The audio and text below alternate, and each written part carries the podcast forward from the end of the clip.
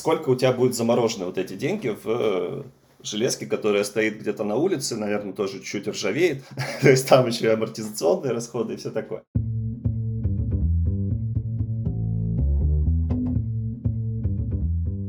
Привет, я Юра Агеев, и это 245 выпуск подкаста Make Sense. Вместе с гостями подкаста мы говорим о том, что играет важную роль при создании и развитии продуктов. Люди, идеи, деньги, инструменты и практики. И сегодня мой собеседник Владимир Меркушев. Мы поговорим о рынке поддержанных автомобилей, моделей C2B2C и Carvana-like продуктах. Обсудим экономику бизнеса и особенности устройства продуктов, как они отстраиваются от классифайдов и как сами классифайды переходят от Value Added Services к новым продуктам. И еще поговорим об опыте работы менеджера продукта за рубежом, от начала работы с незнакомой страной до работы с десятью странами одновременно. Подкаст выходит при поддержке конференции по менеджменту продуктов Product Sense. Наша следующая конференция состоится 4 и 5 сентября в Москве. Вова, привет. Привет. Расскажи немного про себя, пожалуйста. Меня зовут Владимир. Я в онлайн-разработке и онлайн-коммерции уже больше 10 лет. Начинал, когда еще понятие продуктового менеджмента, в принципе, не особо существовало, с разработки сайтиков. Сейчас занимаюсь онлайн-продуктами, Поработал на разных рынках, на рынке Великобритании, Казахстана, России. Сейчас занимаюсь э, сервисом для онлайн-продажи и покупки БУ авто, который работает практически по всему миру. Ну, то есть э, география очень обширная, от Индонезии до Мексики, от Индии до Турции. Это компания э, OLX Autos, которая продвигает э, новые инструменты продажи и покупки авто. Если раньше это все делали через э, сайты объявлений, то сейчас новые потребности и как бы новое время. И платформа пытается полностью покрыть всю сделку от э, продажи БУ машины до покупки ее кем-нибудь другим. Ну и вот мы занимаемся продуктом, который помогает это делать онлайн. Смотри, получается, вот сайты объявления, такой классический э, classified, чем они вообще не устроили-то? Ведь на них ну, много объявлений, заходишь, ищешь, там цена нравится, звонишь, цена не нравится, не звонишь.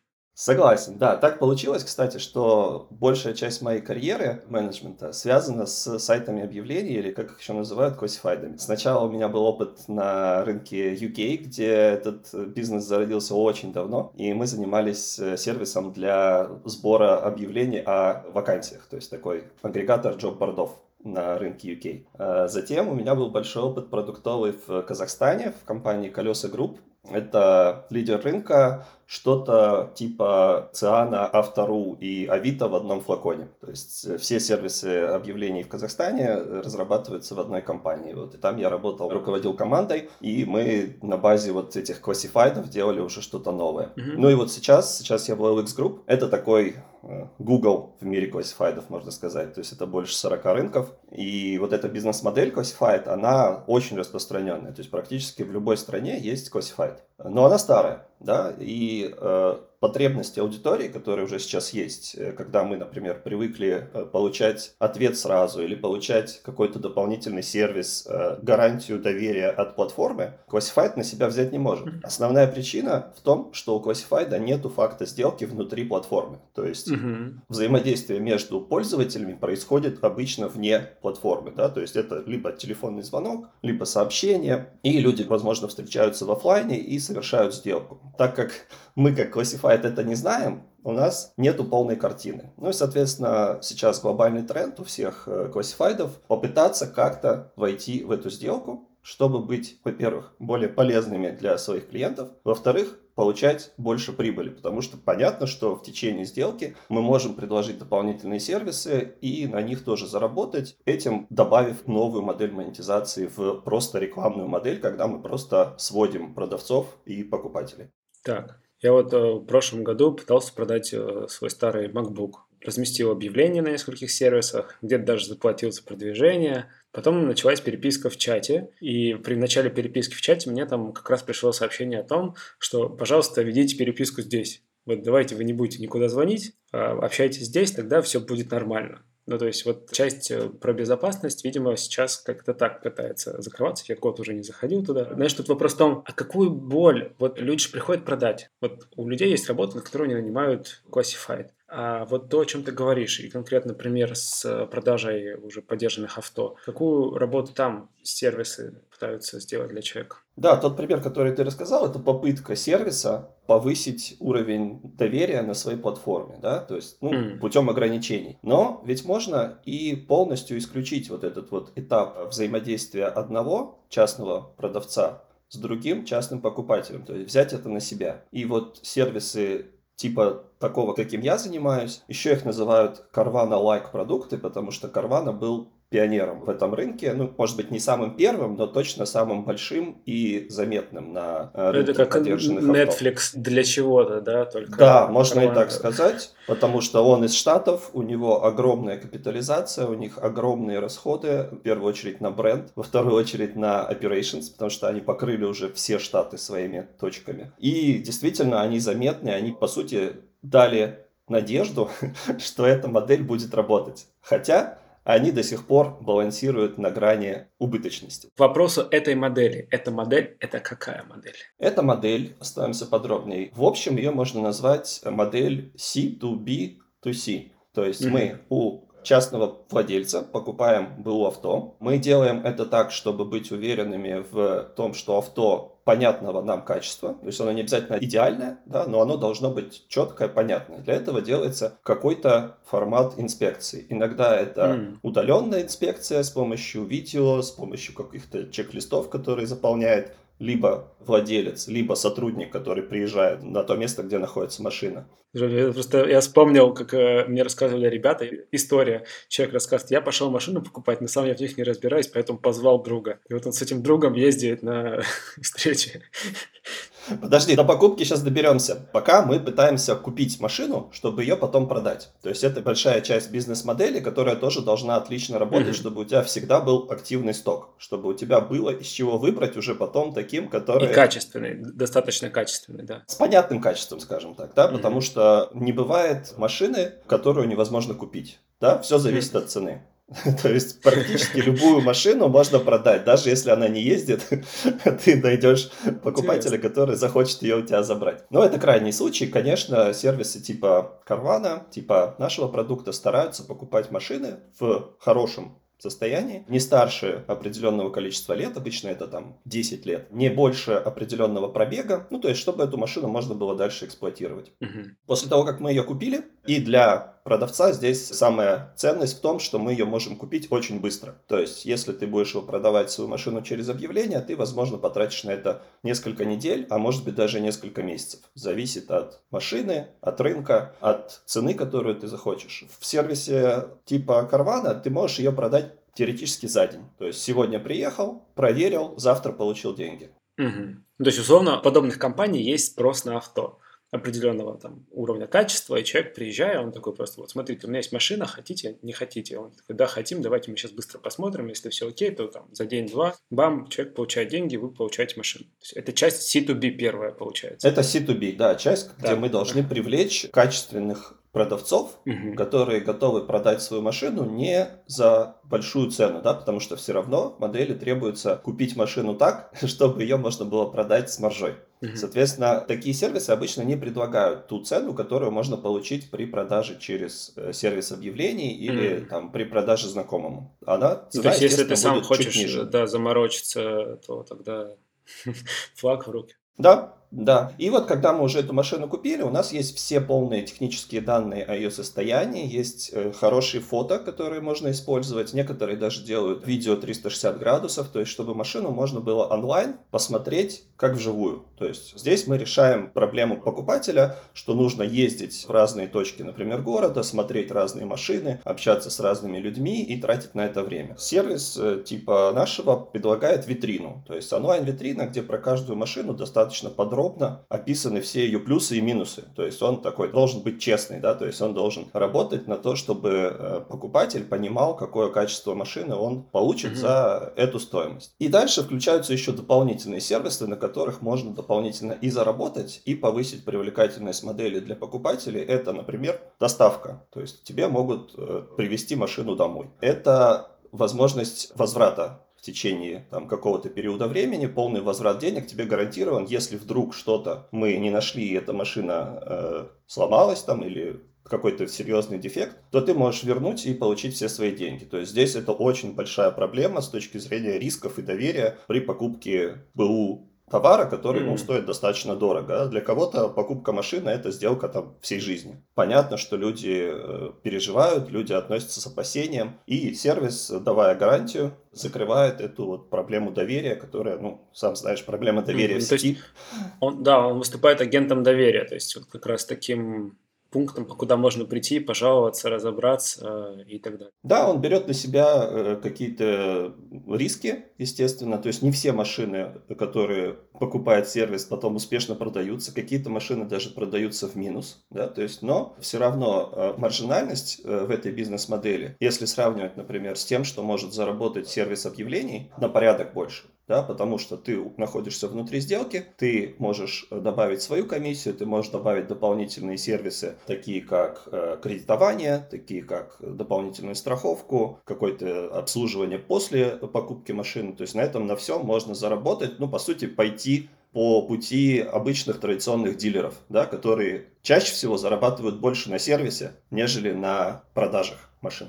Интересно. А это уже получается как раз часть B2C, э, то есть было C2B. Это продавец продает бизнесу, а вы как бизнес продаете уже покупателю. Да, да. И еще есть э, вариации на некоторых рынках. Например, на нашем рынке в Польше есть два канала продаж. То есть у нас есть и возможность продать частнику через онлайн-витрину, а также есть собственная э, популярная B2B площадка, где дилеры торгуются за машины, которые мы выкупили. То есть это такой типа аукциона, где маленькие и крупные дилеры могут покупать себе машины для того, чтобы на них потом делать свой бизнес. То есть они их выкупают, они их чуть-чуть приводят э, в порядок, возможно, что-то ремонтируют, красят и перепродают со своей маржой. То есть это получается такой C2B2B.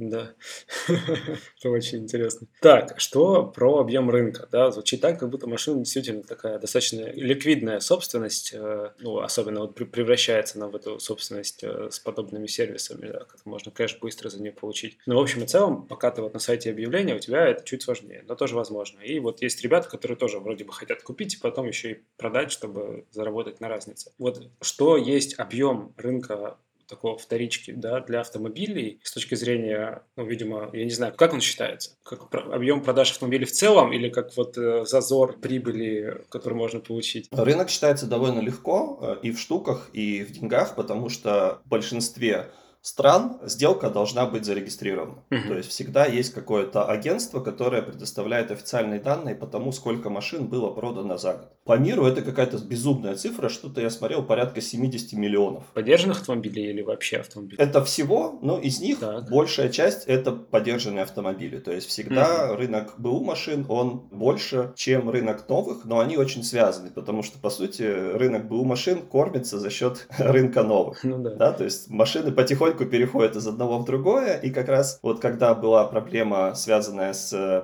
пандемией и ковидом, пострадал в первую очередь рынок новых авто, да, на которых не было mm-hmm. комплектующих, но также пострадал рынок БУ авто, потому что стало меньше машин, которые люди готовы продать и купить себе новую. То есть очень это какая-то с одеждой, это же самое было. Ну, то есть если люди не покупают новую одежду, то как бы они не покупают новую одежду, они носят старую. так это, им незачем выходить. Вторая особенность рынка, что он очень дефрагментированный. То есть он состоит из огромного количества дилеров, больших, маленьких, официальных, неофициальных. Поэтому каких-то таких стандартов на этом рынке не существует. Ну, то есть сервис может быть как ужасный, так и очень хороший. Mm-hmm. Соответственно, это хороший челлендж для любого онлайн-продукта, да, пойти на рынок, где происходит какой-то непонятный процесс, хаос, и попробовать его сделать лучше. Поэтому так много компаний э, пытаются на этот рынок зайти и запустить там свои продажи, потому что, во-первых, он огромный, во-вторых, он не централизованный. То есть это хороший такой океан, но зайти туда достаточно сложно, потому что это все очень капиталоемкий рынок. Да? То есть, чтобы начать какие-то значимые операции, тебе нужна инфраструктура, то есть э, как ты будешь покупать, продавать, доставлять, э, проверять машины. И тебе нужен капитал на то, чтобы эти машины выкупать. Так, но это именно если говорить вот про Carvana-like э, модель получается, когда Да. ты выкупаешь автомобиль, продаешь. А вот скажи, помимо и в целом по миру, какие есть еще примеры подобной модели, насколько они там успешны? Вообще, а в России такое что-то есть? Да, в России есть, э, не совсем один в один, э, но Мгм. я думаю, что ты слышал про CarPrice, Да. который в России работает уже достаточно давно и успешно. У ребят э, похожая модель с точки зрения выкупа, то есть они также умеют проверять машины, но они не продают их э, физическим лицам. То есть они продают только дилерам на аукционе. И Россию они, в принципе, неплохо покрыли. И основным преимуществом, я общался немножко с командой, является то, что Россия очень разная с точки зрения центра и регионов. Мгм. И ты можешь в крупных городах, миллионниках покупать машины в хорошем состоянии за одну цену у частных лиц и перепродавать их дилерам в города, где людей поменьше и как бы предложений поменьше, с хорошей маржой. Ну, собственно, на этом CarPrice и живет. Там еще есть же история, как люди ездят в Москву и потом 10 часов, м, 15 оттуда едут на новом автомобиле. По сути, CarPrice Что это делает за тебя. да. У них даже есть э, регулярные поставки на таких больших грузовиках, которые возят машины из э, Москвы, Питера, ну и других больших городов куда-нибудь на юг, например, России. А вот в других странах э, какие-то такие тоже выдающиеся примеры. Ну, почему интересно спросить? Потому что ну, классифайды действительно есть, наверное, везде. А, есть даже, более того, не только там локальные лидеры, есть там какие-то глобальные лидеры. Ну, Craigslist, он там, кстати, я не знаю, он только в США популярен или еще и в других странах. Craigslist это такой динозавр интернета, который, Да. наверное, появился, когда еще региональных таких явных делений в интернете не было. И, ну, конечно, он в основном ориентирован на Штаты и зарабатывает деньги только, наверное, в Штатах, но Мгм. там есть совершенно разные категории. Это тот пример, когда Classified остановился и решил, что он не будет меняться.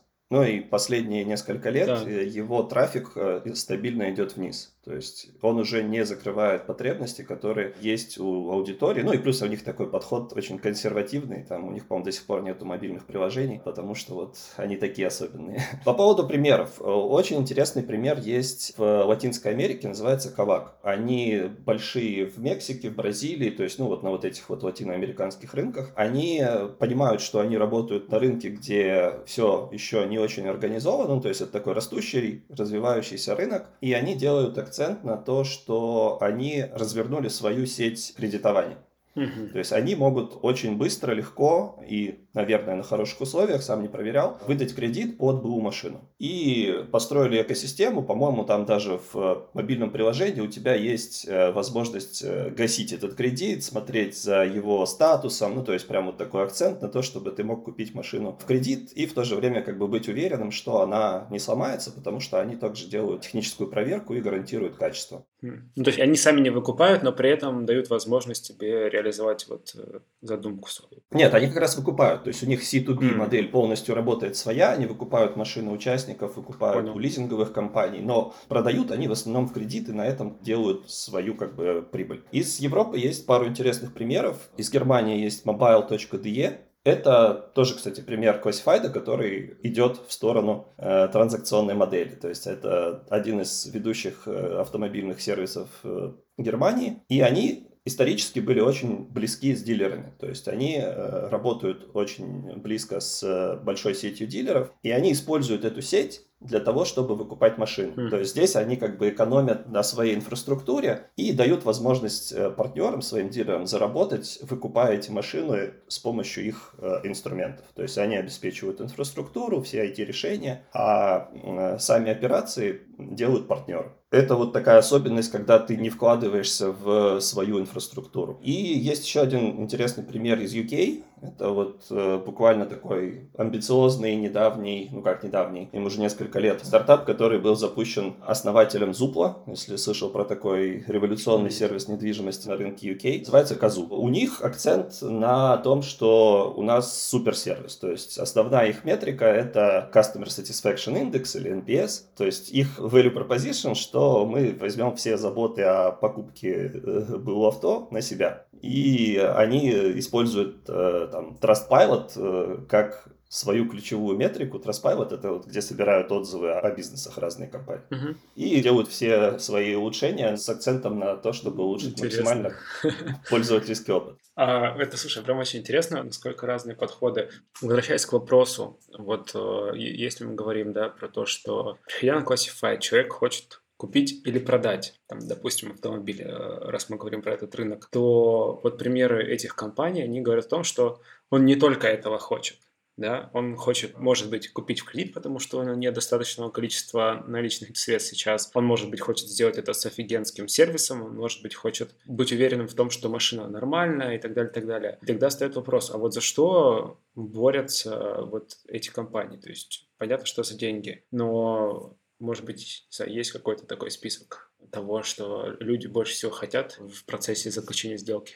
Э, Смотри, здесь очень важно понимать свою целевую аудиторию. И вот как раз-таки я большей частью сейчас отвечаю за C2B часть, да, то есть когда мы выкупаем машины. И мы понимаем, что этот продукт не для всех.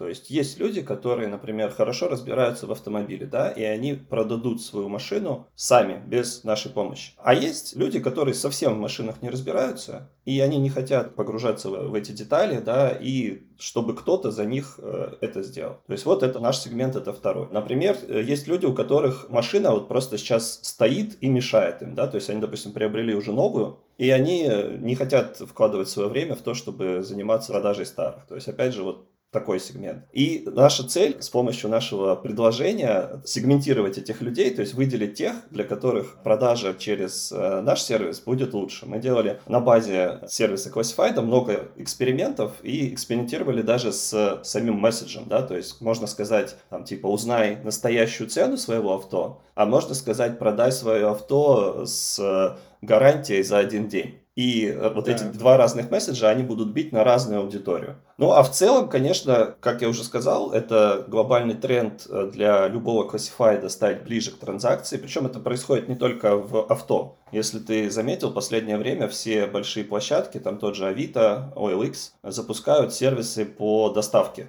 То есть ты можешь Мгм. купить участника, а привезет тебе этот товар курьер, и площадка возьмет на себя обязательство, что ты действительно этот товар получишь. То есть это опять же решение проблемы доверия, но для площадки это возможность отследить сделку и быть внутри, э, получая комиссию или предлагая какие-то дополнительные сервисы. Ну, вот это, конечно, очень интересно, хотя бы просто с точки зрения поверхностной логики, да, вот у тебя есть Classified, ну, это, допустим, сайт, на котором размещаются объявления. Объявления есть не просят, ну, то есть их размещают и размещают, зарабатываешь и зарабатываешь. А тут ты начинаешь лезть э, в офлайн процессы в логистику, там, склады и прочие-прочие штуки, и кажется, что оверхед растет как-то очень даже сильно. Вот, поэтому, наверное, здесь еще тоже вот в этом ключе, наверное, хотелось бы поговорить про юнит-экономику, из чего она вообще состоит, Да. что входит. Особенно это актуально сейчас, да, с текущим состоянием на рынке инвестиционном, когда инвесторы стали обращать внимание на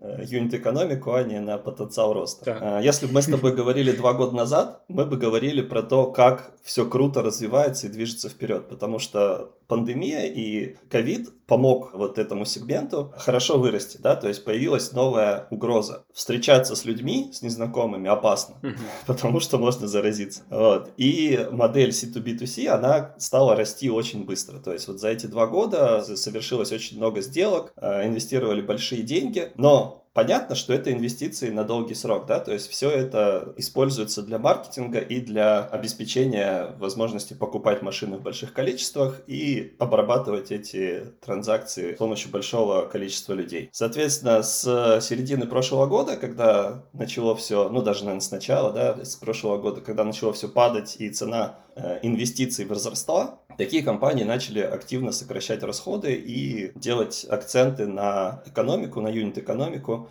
а не на рост. Так. Плюс еще добавило то, что мир оправился от э, пандемии, и цена на БУ машины пошла вниз, потому что новые машины опять появились на рынке. Когда на рынке был недостаток новых машин, выросли БУ машины, то есть маржинальность перепродажи БУ машины, она тоже выросла. Сейчас обратный тренд, сейчас все восстанавливается, процессы восстановились, новые автомобили приходят, есть в салонах, соответственно, цена на БУ рынке падает, и для таких сервисов, как наш, становится сложнее оставаться в mm-hmm. пределах своей маржи и выкупать машины за те цены, за которые готовы продать э, владельцы.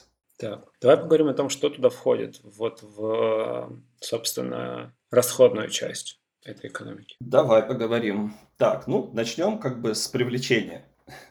Э, то есть это большая стоимость э, привлечения, особенность этой модели. Почему? Потому что решение продать или купить авто, оно ну, достаточно сложное да, для человека. Э, то есть есть исследование, что большая часть перед этой сделкой очень долго, в течение нескольких недель проводят такой research. Они там гуглят э, марки и модели, они заходят на разные сайты, они общаются с дилерами, они там, может быть, тест-драйв какой-то делают. Соответственно, даже если ты один раз такого человека к себе привлек на сервис, не факт, что он тебе продаст машину, или не факт, что он купит у тебя машину. Uh-huh. Его нужно догонять, его нужно э, постоянно возвращать, соответственно, цена привлечения достаточно высокая. Э, здесь выигрывают те сервисы, у которых э, в основе есть Classified, потому что если у тебя есть сайт объявлений, то у тебя уже есть какой-то поток продавцов и покупателей, и ты можешь ну, относительно бесплатно получать этот трафик. Так. Второй момент – это, собственно, стоимость всей инфраструктуры и расходы на команду. Например, вот в нашем продукте в Польше это порядка 30 точек, локаций по всей стране. Э, локация mm-hmm. выглядит как э, такой небольшой офис э, или даже такой контейнер, который можно поставить на парковку. Там сидит менеджер, который оформляет сделку, работает с документами, и у него есть 2-3 человека, технических эксперта, да, которые смотрят на машину, делают ее полный осмотр. И, собственно, вот таких людей, как ты понимаешь, много, да, то есть им нужно всем платить зарплату, и нужно обеспечить, чтобы эти люди работали посменно, чтобы, ну, как можно больше было возможных слотов для клиентов. И это, конечно, большие расходы, operations. Ну и третье, как я уже сказал, это наличный капитал, который ты должен иметь, чтобы выкупать машины. И у тебя всегда в этой бизнес-модели большая часть денег находится в стоке. Ну, то есть в машинах, которые ты купил, они у тебя стоят, и, соответственно, пока какая-то машина продастся, то ты замораживаешь достаточно серьезную сумму денег, и она у тебя постоянно как бы в подвешенном состоянии. Чаще всего эти деньги заемные, то есть ты еще платишь э, проценты за э, этот, э, за этот бюджет. Хм. Заемный в смысле, как из инвестиций взято, или это еще есть часть, условно, с банком, с каким-то? Обычно это банк, который дает кредит. Mm-hmm. Хм. Послушал я и думаю, что это, знаешь, такой менеджмент, наверное, в хорошем смысле, ну вот как, вот есть риэлторы, но только я их не очень люблю. Их никто не любит, кажется. Ну, они тоже полезны иногда. Когда ты совсем ничего не знаешь, например, про местность, приехал, тебе показали, рассказали, тут ладно, тут я понимаю, за что платить. Ну, короче, да, там вопрос вот о синхронности информации, бла-бла-бла. Вот, а здесь получается, что компания берет на себя вот часть связана с доверием, а, берет на себя как-то обязательство находить деньги на то, чтобы покупать машины, чтобы потом продать, чтобы потом заработать, при этом нести риск того, что деньги могут быть долго заморожены и так далее, и так далее. Ну, то есть такой, знаешь, как механизм, связывающий кучу других э, механизмов и процессов. Прям интересно. Да, причем это даже не то, что обязательство, это необходимое условие для того, чтобы выйти на прибыль. Потому что очень многое зависит от масштаба. То есть у тебя uh-huh. юнит-экономика начинает сходиться, когда у тебя большой поток сделок проходит через твою Большой это сколько? инфраструктуру. Ну, давай чуть-чуть про цифры поговорим. То есть, допустим, мы, как OLX Autos, покупаем и продаем где-то порядка 20 тысяч машин в месяц. Mm-hmm. Такой монстр, как Карвана, продает, по-моему, в прошлом году они продали 400 тысяч машин за год. Так. То есть это довольно большие цифры, но они все равно несравнимы с э, объемом всего рынка, да? Ну да. То есть это там да, пару процентов. Да, 70 миллионов всего автомобилей. В принципе, там, знаешь, это шутка про то, что как только автомобиль съехал с грузовика, он стал поддержанным, и его стоимость упала там на 20%. И я не знаю, как на самом деле, но шутка хорошая была. Кремниевая долина в сериале, да. Просто у рынка новых авто есть тоже свои особенности. Там устанавливают правила игры производители. Mm-hmm. И сейчас этот рынок тоже очень сильно меняется, потому что появилась Tesla, которая умеет делать все сама. У Tesla нет ну, типа, ни да. одного дилерского центра. То есть она работает напрямую с э, клиентами, и большинство больших производителей хотят попробовать повторить эту историю. Некоторые из них создают свои э, маркетплейсы-классифайды и привлекают туда клиентов, чтобы контролировать этот процесс продажи новых авто от и до. Блин, ну это, конечно, очень интересно. Если все хотят все контролировать, и каждый будет контролировать что-то свое маленькое, тогда же людям может быть неудобно или нет? Ну, я думаю, что вот эти все тренды, они наоборот работают сейчас на клиента, потому что все эти компании инвестируют огромные бюджеты в сервис и в инфраструктуру. То есть, если раньше тебе там нужно было, например, ехать куда-нибудь к дилеру, чтобы посмотреть машину, сейчас тебе готовы ее привезти домой. Да? То есть, с точки да. зрения пользовательского опыта, это движение вперед. Нет, получается, что да, конкуренция между компаниями, в том числе, которые только пытаются заходить на рынок, да, опять же, пример с автопроизводителями, она ужесточается и за счет этого выигрывает клиент. Ну вот меня, знаешь, просто что вот мысль о том, что вот Classified как бы это все вместе в одном таком большом пространстве, а это много маленьких пространств, и потом понадобится все равно какой-то внешний агрегатор, чтобы объединить это все. Ну это так мои просто мысли вслух. Это скорее ведь просто альтернативный способ э, решения проблемы, да, то есть это тебе mm-hmm. не нужен Classified, если ты, допустим, э, нашел такую компанию, которой ты доверяешь, ты ей продал свою машину, у нее купил еще одну, потом эту еще одну еще раз продал. То есть, по сути, у тебя есть такой, знаешь, доверенный агент, который э, сопровождает тебя чуть ли не в течение Ой, всей твоей жизни. Это вот этот Apple и их трейдинг. Я да, не воспользовался. Но... По сути, по сути, да. И так как я уже сказал, привлечение новых достаточно дорогое удовольствие, да, то есть привлечение, цена маркетинга, mm-hmm. то все компании стараются замкнуть на себя своих старых клиентов. То есть mm-hmm. мы продали тебе машину, наверное, через года два-три ты захочешь ее поменять. Так давай мы у тебя же ее и купим, может быть, с какой-нибудь скидкой, или тебе продадим, там, например, другую машину, но со скидкой, да, чтобы тебя еще больше на себя замкнуть. Mm, то есть это увеличение как-то lifetime value клиента, такое по сути, да. на уровне больших покупок. Я не думаю, что его можно посчитать, да, потому что все-таки этот lifetime очень длинный, э, и вряд ли какая-то компания закладывает это как, там, не знаю, в свою бизнес-модель, да, там, не знаю, Netflix там или кто-нибудь, кто берет деньги ежемесячно. Но это хороший потенциал, и по сути так работают, опять же, традиционные дилеры работают именно так. Они тебе продают машину практически э, с нулевой там своей, ну там с какой-то своей небольшой комиссией, по сравнению с ценой производителя, а потом тебя обслуживают в течение многих лет э, и получают дополнительные деньги. Про заработок. Давай поговорим теперь, из чего он состоит. Вот э, только что был пример с дилерами и их обслуживанием.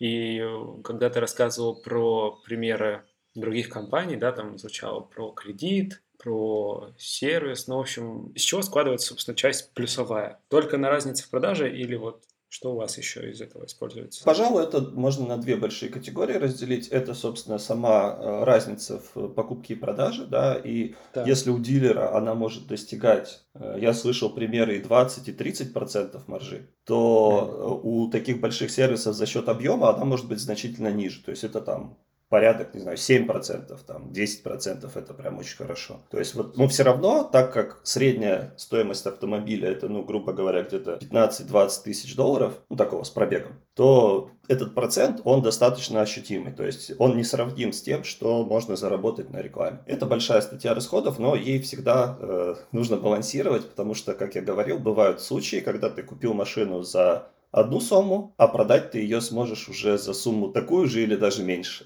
потому что ты ошибся, например, потому что ты проглядел какой-то дефект. Ты, ты имел в виду большая статья доходов? Да, сори, да, конечно, да, это про доходы все. То есть две категории доходов. Одна это, значит, маржа с продажи. Так, угу. но она с рисками, так. Вторая это да, но она с рисками, она с э, сложной экономикой, за которой нужно следить. Там еще добавляется такой параметр, как срок нахождения одной машины в стоке средний, то есть количество дней, которые нужно. Time to sell. Да, time да. to sell. Да, то есть сколько у тебя будет заморожены вот эти деньги в железки, которая стоит где-то на улице, наверное, тоже чуть ржавеет. То есть там еще и амортизационные расходы и все такое. А второй, э, как мы уже говорили, это э, дополнительные сервисы. По сути, вот value-added services, э, которые есть и в классифайдах, да, это когда ты там mm-hmm. поднимаешь объявление, красишь его, там куда-нибудь отправляешь в горячие. По сути, здесь тоже value-added services, только про использование автомобиля. Это, значит, предоставление какого-то финансового продукта кредитного, это расширенная гарантия, когда ты можешь, допустим, в течение года после покупки этой БУ машины приехать и тебе починят бесплатно все проблемы, которые с ней возникнут. И всевозможные дополнительные сервисы, типа когда ну, мы знаем, что ты покупатель авто, да, то есть еще куча компаний, которые хотят тебе что-то предложить. То есть это эффект экосистемы, где можно получать дополнительные еще доходы с э, владельца, с автовладельца уже. Mm. Ну, например, какая-нибудь клубная карта для скидок на СТО и там на скидок на заправки. Блин, ну вот звучит очень классно. Ну, опять же, я не владелец автомобиля. Давай так. Я недавно получил права, но... Э, Поздравляю.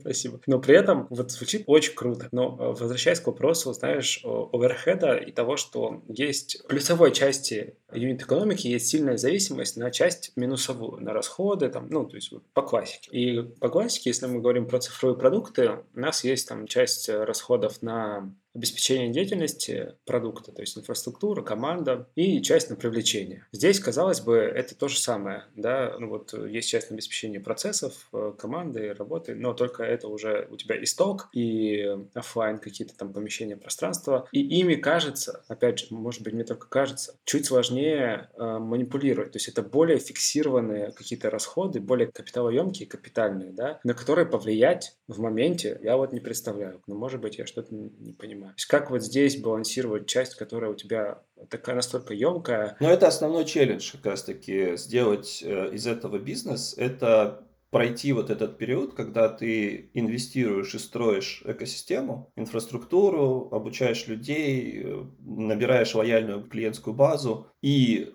на каком-то этапе ты становишься, знаешь, там, типа, э, выбором по умолчанию. То есть вот про Карвану, наверное, можно так сказать. Они недавно хвастались, что они покрывают что-то типа 80% аудитории населения США. Это доступность как бы продукта на такой огромной территории. Делалась она за счет, э, собственно, огромных инвестиций в течение многих лет, и сейчас это начинает возвращаться, да, то есть у них, э, э, если там посмотреть последние годы, у них ревеню вырастает в разы, потому что они могут охватить гораздо больше стока, гораздо больше клиентов, ну и, соответственно, тут же вот такой замкнутый круг, да, то есть мы покупаем машины, мы продаем машины, а нас больше людей узнает, и больше людей идет к нам уже потом по умолчанию. Сначала ты работаешь на зачетку, потом зачетка работает на тебя. Типа того. Причем они делают даже такие очень сумасшедшие вещи. У них есть огромные такие видинговые аппараты по выдаче машин. Это смотрится очень забавно. Погуглите Карвана вендинг машин. Э, это огромное здание в виде такого лифта. То есть гараж на многих этажах, прозрачное, красиво светится, с огромным логотипом Карвана. И когда ты оформляешь э, покупку машины, тебе дают такую большую монетку. Ты подходишь, вставляешь эту монетку э, в автомат, и он тебе выдает твою новенькую машину. Да, чудеса, да, вот experience, так experience. Да, кто что только не придумывает. Например, вот мы про козу вспомнили, они э, доставляют машину до дому к порогу с красивым красным бантом. То есть, mm. опять же, такой вау-эффект, типа, вот мне привезли машину, я буду об этом рассказывать своим друзьям и знакомым. Да, а кто там знает, новая она или нет, это уже и не важно. Ну, если машина и машина да, ездит. Э, слушай, Юр, знаешь, э, иногда купить э, машину с пробегом даже лучше, чем купить новую. Потому Почему? что это, ну, во-первых, дешевле, во-вторых, обслуживание будет в разы дешевле. А в-третьих, выбор гораздо больше. То есть, ну, рынок просто mm. больше, и ты можешь выбрать именно ту машину, которая подходит именно тебе. Интересно. А по качеству, знаешь, машина, которой там 3-5 лет, она практически ничем не отличается от машины, которая вот только вчера вышла с э, завода. Точно? Ну, зависит, наверное, все-таки от производителя. Да, но если Я вообще просто не секу, я не могу тут э, обсуждать что-либо. Э, если мы говорим о каких-то таких серьезных европейских брендах, да, то машина э, в своем, как бы, ценности в своей первые пять лет она практически не теряет, да, но в цене она уже заметно дешевеет. Э, так устроен этот рынок. Поговорили про юнит-экономику, поговорили про, в принципе, устройство модели. А давай поговорим еще про работу на международном, международных м или их, хороший вопрос, рынке рынках. Международном. Эта часть, да, это, нет, эта часть я не оговаривался, я пытался действительно для себя сейчас разобраться, как правильно говорить международном рынке, потому что тогда он получается один. К чему э, вот это было сейчас такое вступление? К тому, что мы когда готовились к записи, ты рассказал как раз о том, что ты действительно поработал там британским рынком, поработал с рынком Казахстана, с российским, а теперь перешел в компанию, которая работает сразу на нескольких э, рынках, да, и вот вопрос в том, что каково это вообще работать сразу с несколькими рынками. Вот для тебя разница перехода, да, ты переходил, наверное, изначально ты, кстати, у тебя первое место было работа, это твоей локали было или ну, новая страна? А, в OLX я пришел э, два с половиной года назад, и моим основным рынком была Польша. То есть тоже совершенно новый для меня рынок, но в принципе чуть-чуть близкий, да, по, э, скажем так, э, уровню платежеспособности людей, примерно по ментальным каким-то вещам, да, то есть, ну, все-таки Польша от России, наверное, что-то есть похожее, скажем так. И для меня это тоже стал челлендж, потому что до этого я не работал на рынках, на которых я я сам физически не нахожусь. вот. Это и языковой барьер, естественно, да, то есть ты не можешь пойти и провести сам интервью с э, твоим клиентом, да. Тебе нужен какой-то человек в Польше, который native speaker, в то же время он э, знает английский и помогает тебе э, понимать потребности и вообще, что там, как этот продукт твой используется, который делается. В нашем случае вся продуктовая команда находилась в Лиссабоне, а продукт работал в Польше. Вот. Ну, это решается структурой компании. То есть обычно, когда у тебя есть продукт и много рынков, у тебя на каждом рынке есть какая-то локальная команда, которая берет на себя э, customer support, э, маркетинг, какие-то operations, если они есть, и в целом связывает продуктовую команду с особенностями рынка. То есть есть даже uh-huh. такая специальная позиция Product Marketing Manager, э, который вот где-то посередине между продуктом и рынком, и он с одной стороны транслирует все изменения в продукте, чтобы они хорошо были приняты рынком, чтобы был понятный там go-to-market strategy, чтобы понятные были промо-материалы для локальных людей, а с другой стороны собирает какой-то фидбэк от рынка и транслирует ее в продуктовую команду. То есть это человек как раз, э, который находится в рынке, так это назовем, то есть он местный, в кавычках. Да, он, он обычно, обычно он местный, то есть как правило он местный, потому что здесь это хорошее преимущество, у тебя есть нетворк, у тебя есть понимание, возможность попользоваться своим продуктом, да, собственно, стать пользователем. У меня такой возможности не было, например, хотя я пару раз ездил в Польшу, смотрел, э, как работает наша инфраструктура, общался с нашими сотрудниками, которые работают в поле, то есть это все тоже можно было сделать, ну, естественно, чуть-чуть сложнее. Плюс у нас была хорошая поддержка с точки зрения команды Research, то есть это в OLX это централизованная команда, но у них есть свои агенты, подрядчики, где-то это прям э, выделенный фрилансер, который работает только с нами. Э, на каком-то рынке это агентство, которое может провести исследование. Соответственно, они, ты им скидываешь как продукт э, портрет респондента, то есть кто он должен быть. Иногда ты им скидываешь прямо даже список тех людей, с которыми ты хочешь пообщаться, ну, допустим, это твои активные клиенты. А они уже берут на себя все орг-вопросы, да, то есть назначить встречу, сделать э, перевод после встречи. Иногда это синхронный перевод, кстати, очень удобно, когда researcher native общается с э, пользователем, ты сидишь на том же Zoom-звонке с ними, и с тобой еще сидит переводчик, который тебе в режиме реального времени переводит то, что говорит и клиент, и твой коллега- researcher. И ты можешь попросить что-то спросить в этот момент, то есть, ну, такой получается небольшой интерактив. Так. Вот, это, наверное, основная особенность, что у тебя нет прямого доступа к аудитории, ты ее не всегда понимаешь. Если мы про OLX Autos, э, где я работаю сейчас, то рынки такие прям очень разные. То есть это Штаты, Индия, Индонезия, Турция, Чили, Мексика, Аргентина. Ну, то есть я как-то даже сравнивал, э, если нанести на карту земного шара всех моих стейкхолдеров, то они размазаны примерно равномерно по всему нашему шарику. Мне повезло, что я нахожусь в середине, потому что Португалия, она примерно вот где-то посередине. То есть, когда я просыпаюсь, мои коллеги в Индии уже обедают, а мои коллеги в Мексике и Аргентине еще спят. Вот. Вторая особенность – это то, что рынки просто разные. То есть у тебя может быть один продукт, но требования от твоих бизнес-стейкхолдеров настолько противоречащие бывают, что тебе приходится, знаешь, э, либо делать локальный продукт для каждого рынка, что очень неэффективно, требует кучу ресурсов, и мы иногда вынуждены были так делать. Вот, допустим, в Польше у нас был legacy продукт, который мы долгое время не могли заменить на ту платформу, которая используется на остальных 10-8 рынках. Просто потому, что так сложилось исторически. Соответственно, у тебя должна быть отдельная команда, которая занимается одним рынком, а если у тебя таких рынков десяток, то, соответственно, цена and Tech возрастает прям кратно. Стараются делать продукт стандартным, но Тут тогда второе ограничение, что тебе для каждого рынка нужно делать какие-то конфигурационные настройки настолько гибкими, что, например, ну вот как пример, да, в, допустим, в Индонезии важно спросить, работает ли в машине кондиционер, ну, а в Польше нужно печка. дать возможность при осмотре указать, что у машины есть второй комплект зимней резины. Вот и так. когда мы пытались это требование объяснить нашим ребятам-разработчикам в Индии, они нас просто не понимали. Типа, зачем одной машине два комплекта резины? Что вы с ними делаете?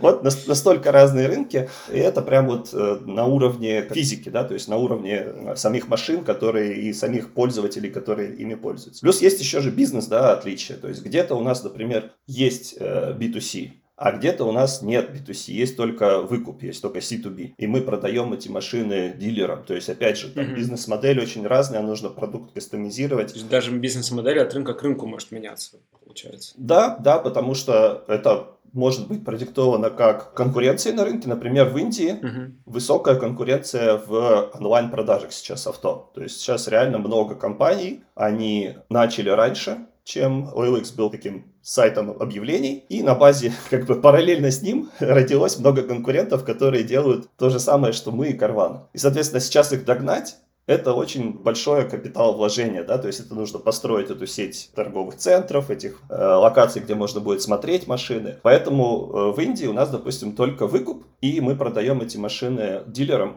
э, как ну, нашим бизнес-клиентам. понятно. Так. А вот скажи про устройство тогда не то что команды, а структуры, наверное, да, вот ты приводил пример с тем, что там есть э, продукт маркетинг менеджер, есть локальная команда, а вот в случае, когда у тебя продукт работает сразу в стольких странах, как это устроено? Ну, то есть есть продуктовая команда, и она там условно не знаю, локализована, есть э, стейкхолдеры бизнеса по странам, вот, если можешь про это поделиться. Да, здесь э, для меня это тоже что-то, куда я еще погружаюсь. То есть я вот э, к OLX Autos команде присоединился полгода назад. А до этого я работал на Европу в OLX Motors. То есть вот таких два бизнес-юнита внутри одной большой компании. И структура mm-hmm. достаточно отличается, да, потому что европейская команда больше ориентирована на э, рынок Польши, Португалии и Румынии, и эти рынки достаточно похожи, да, то есть там продукт плюс-минус одинаковый. А вот моя текущая команда, она работает с очень разными рынками, поэтому у нас э, много функций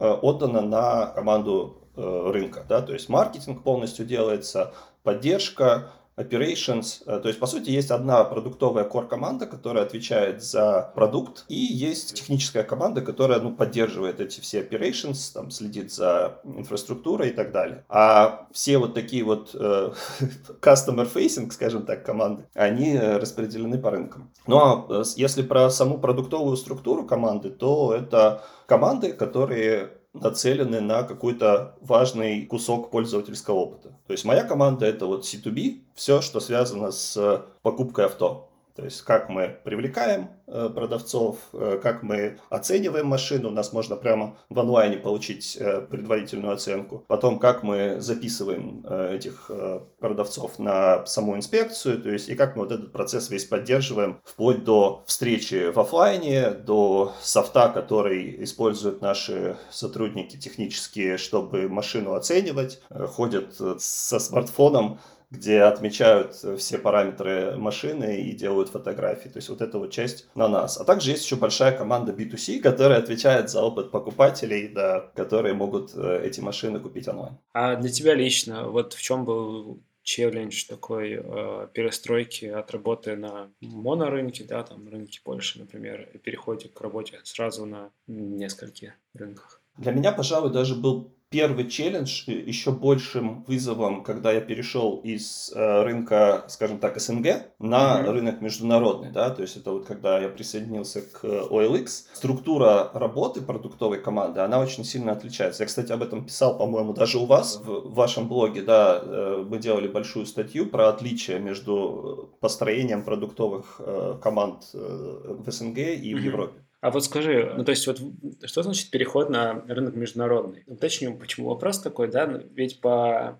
сути, получается, у тебя ты перешел просто в страну, в которой ты ничего не знаешь. На тот момент, да, если говорить про переход, например, из СНГ в Польшу, тогда вызов в чем? В том, что совершенно новый контекст, окружение, неизвестное, непонятное, или что именно? Здесь же еще не только про рынок, да, здесь еще и про, э, скажем так, процессы, которые существуют в компании в целом. Mm. И когда у тебя компания состоит из огромного количества людей разных национальностей, в LX что-то где-то была цифра в районе там 40 национальностей, которые присутствуют в команде у тебя, ну, очень сильно отличаются эти процессы э, от того, что ты привык. Например, из такого, из то, что мне сразу бросилось в глаза, и мне нужно было адаптироваться к этому, на рынке СНГ, особенно на рынке Казахстана, продукт менеджер считается как бы руководителем команды. Так. Да, то есть он в основном принимает решения, и к нему ходят люди там, решать свои э, проблемы. В европейской команде, скорее всего, это не так.